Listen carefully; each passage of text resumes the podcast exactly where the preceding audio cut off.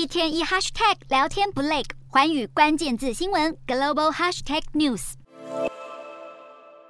英国外交大臣特拉斯将继任英国首相大卫，在竞选路上就备受看好的特拉斯强调，他一旦就职就会马上处理能源问题。英国通膨率飙破百分之十，是四十年来新高。英国央行还预测，到了十月通膨会攀上百分之十三。在随之引发的长期经济衰退下，特拉斯强调他会两路并进，一面解决国民生活成本高涨的危机，一面提出经济成长的刺激计划。他在竞选期间也曾说要检讨英国央行，引发关切。对此，他也有新的委婉表态。有保守党议员形容，现在英国的执政挑战可能是从1979年柴契尔夫人上任后最为艰难。在经济议题之外，特拉斯先前也一再表示，西方国家必须时常检视中国的野心。他针对香港国安法批评北京当局，也在美国议长裴洛西访台后召见中国驻英大使郑泽光，要求对方解释北京的围台军演。不少分析认为，如果特拉斯接下首相大位，很可能会把批判中国的话语确实付诸行动，发展更加实际的对中强硬路线，可能让英中两国合作的黄金时代画下句点。